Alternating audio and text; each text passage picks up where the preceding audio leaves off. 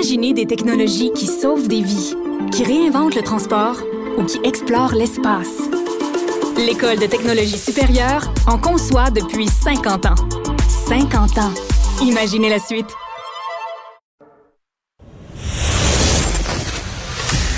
Sophie Durocher. Un savoureux mélange artistique de culture et d'information.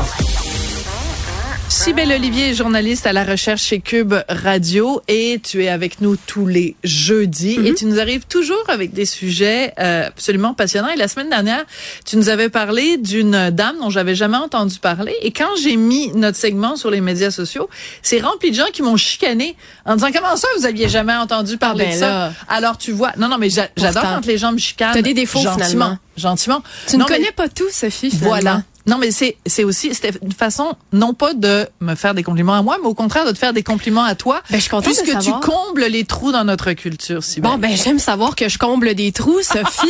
Euh, ça me fait plaisir à entendre.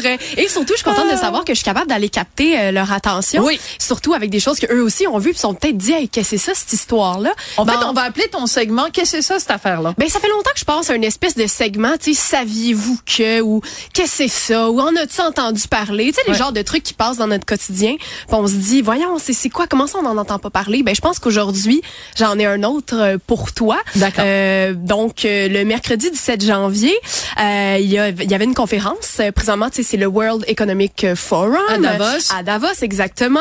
Donc euh, il y a une conférence qui a eu de c'est un, c'était un panel un, un panel qui était là dont le directeur général de l'Organisation mondiale de la santé monsieur Tedros Adhanom Ghebreyesus, je vais probablement dire Tadros ou euh, Être directeur général pour le fil de cette euh, chronique. Bref, il était un des invités pour parler euh, d'une euh, en fait pour une conférence qui s'appelle préparation à la maladie X. Et là, mon fil d'actualité a été envahi Préparation X. Tu sais, on connaît préparation H et là c'est préparation Mais X. surtout, on parle d'un virus X, d'une maladie X. Et là, bien sûr, euh, oui, X, comme le réseau social. Là, bien sûr, nos réseaux s'envahissent de toutes sortes de choses parce qu'on se dit qu'on est en train de prévoir une nouvelle pandémie. Est-ce que c'est un virus qui est fabriqué? Je mets des guillemets pour ceux qui ne voient pas? Euh, bref, tout ça sort, mais surtout, il faut savoir de quoi il est question. Oui. Euh, bref, maladie X, déjà, c'est un terme qui existe depuis 2018 que l'OMS a inventé. Ce qu'on parle quand on parle de maladie X, c'est qu'on est en train, on est en train d'établir un scénario sur une potentielle maladie. On a souvent parlé des virus qu'on sait, on, on sait que les pandémies vont revenir, qu'il va Ouais. y en avoir d'autres, et potentiellement des bien plus dangereuses que la pandémie de COVID-19 qu'on a tous vécu.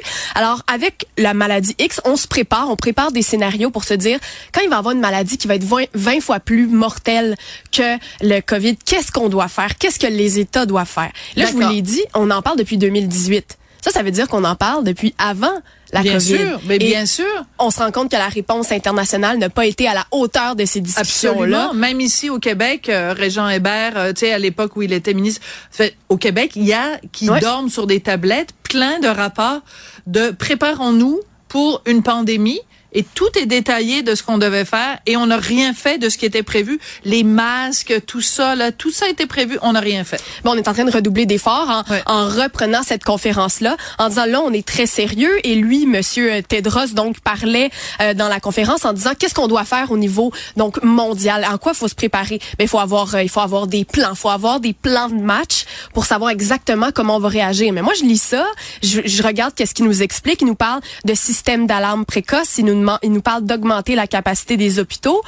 Euh, je veux dire, est-ce que On pas ça te prêt. une petite cloche? Euh, Est-ce Ben, qu'on on en pas parle euh, huit fois par jour de ça oui. partout ici à l'échelle nationale et là à l'échelle internationale? Donc tu sais je me demande un peu à quoi ça va servir de faire donc tout ce plan là Oui, bref surtout, mais c'est important quand même Et surtout, excuse-moi de dire euh, de- de- d'augmenter la capacité euh, dans les hôpitaux.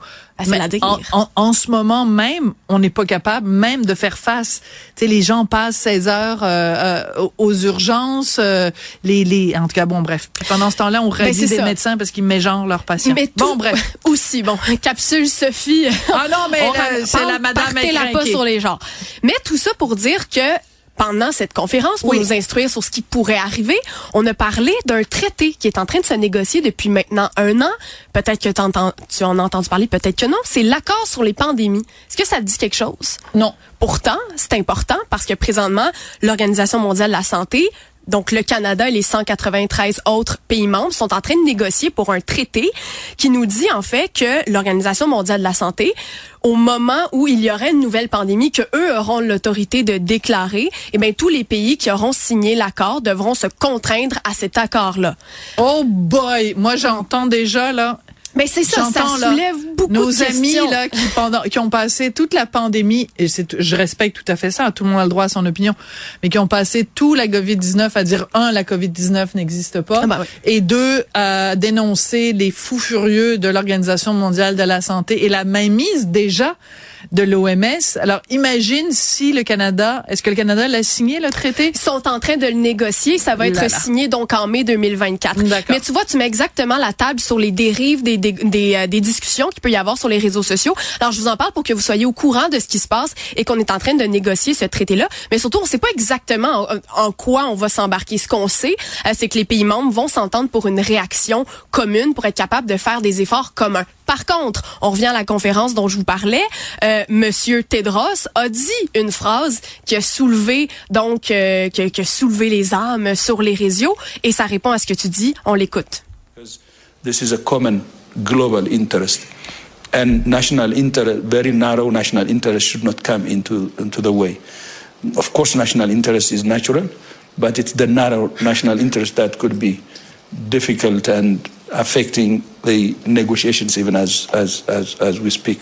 Autrement dit, il faut mettre nos intérêts nationaux de côté au profit d'un d'un intérêt international qui, lui, Tout à fait. a préséance et euh, Voilà. C'est ça? Mais ça, comme tu dis, ça soulève des questions Et parce qu'après on se dit l'autonomie qu'est-ce- des États, peut-être? Ben voilà, quel genre de traité on est en train de signer? Est-ce qu'on est en train de se dire que l'Organisation mondiale de la santé euh, va pouvoir, une fois qu'elle a pris la décision, nous, on ne pourra plus donc contrer sa décision. Et donc, est-ce que notre pays ou les pays États souverains n'auront plus l'autorité de choisir ce qui va se passer sur place? En Ça, c'est les ne questions seraient qu'on plus pose. souverains. Voilà. Et donc, le Canada nous assure que c'est pas le cas, que l'OMS n'a jamais eu, euh, donc ne va pas décider de ce qui va se passer au Canada. Par contre, on n'a pas encore vu c'était quoi le traité et qui va être capable d'aller négocier ou de, de dire à l'OMS non, c'est pas comme ça que ça va se passer. Non, nous on considère pas que c'est une pandémie mondiale quand l'OMS va le déclarer. C'est pour ça que c'est important de suivre le traité pour voir Ouais. dans quoi le Canada s'embarque et dans quoi les autres pays s'embarquent aussi. Alors le traité de la pandémie, qu'est-ce que ça va donner, Sophie? On va le savoir en mai 2024. J'ai déjà peur. Merci beaucoup, Sybelle Olivier, journaliste à la recherche chez Cube Radio, euh, pour ton segment. Qu'est-ce que c'est ça, cette affaire-là? J'aime ça, on l'adopte. Hein? On l'adopte. Pas sûr que ça va Ça va durer au longtemps. Moi, ça me fait un petit peu euh, relâché. Ouais. Tu sais, je Puis nous, on n'est pas des Ben, relâchés. on, est des relâchés qui se tiennent. ouais. Hein? des, des vraies colonnes. Des vraies colonnes vertébrales. Merci beaucoup à la recherche, à Marianne Bessette, Maximile Sailleux, à la mise en onde, Tristan Brunet-Dupont. Merci. On est relâchés, mais on se tient. On est spontané, mais organisé. On est préparé, mais on est capable de se retourner sur, retourner sur un 25 sous. Merci. À demain.